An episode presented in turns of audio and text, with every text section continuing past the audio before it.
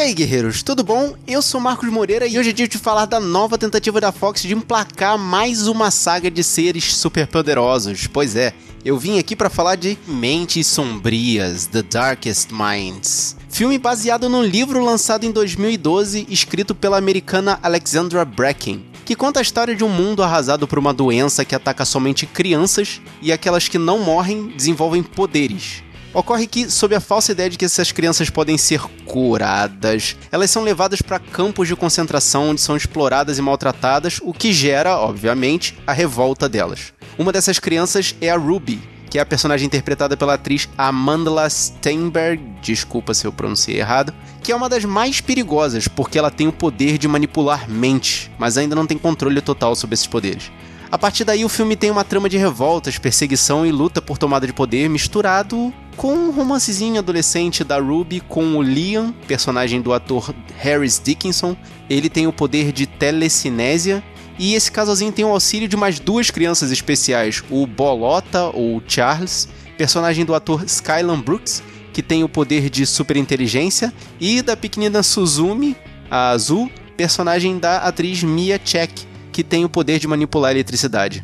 Em resumo, o filme mostra como a existência da Ruby e o seu aprimoramento no controle dos poderes pode ajudar a derrubar a ordem política e social vigente no momento do filme, o que lembra muito a saga de Jogos Vorazes, principalmente porque a trama tem personagens fortes, cenas de ação que têm o objetivo de mostrar os poderes das crianças, as formas que essa organização que está oprimindo as crianças tem de controlá-las e, claro, o filme tem que ter viradas de roteiro para poder chamar a atenção do espectador.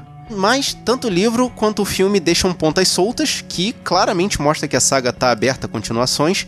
E vou te falar que isso não parece uma aposta muito alta por parte da Fox, porque o filme foi orçado em 34 milhões de dólares e só na semana de abertura a arrecadação mundial foi cerca de 12 milhões. E contando também que já existem três outros livros que continuam essa saga, mas eles ainda não foram traduzidos para o português do Brasil. Então, tá em tempo. Mas, na minha opinião de velho chato, eu continuo achando que o livro é melhor do que o filme porque o livro deixa o leitor perceber melhor a passagem do tempo, mesmo considerando, claro, a velocidade e o senso de urgência do roteiro. Essa noção melhor de tempo ajuda a fazer o leitor absorver, perceber o crescimento da intimidade desse grupinho dos quatro personagens mais importantes e mesmo assim a autora não me fez engolir muito bem o surgimento do romance entre a Ruby e o Leon. É, e esse romance também não é muito bem transposto no filme, parecendo que o romance teve que ser forçado para poder chamar mais atenção daquele público adolescente mais sentimental, que obviamente tem os, os hormônios à flor da pele e, e gostam mais desse tipo de filme. Então, para poder não entrar muito mais em spoilers, eu vou ficar por aqui.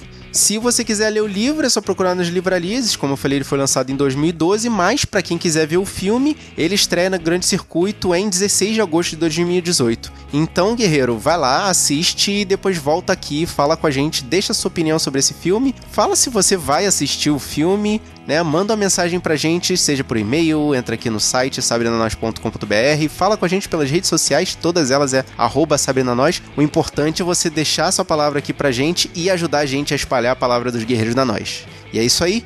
Eu sou Marcos Moreira e a gente se encontra no próximo programa.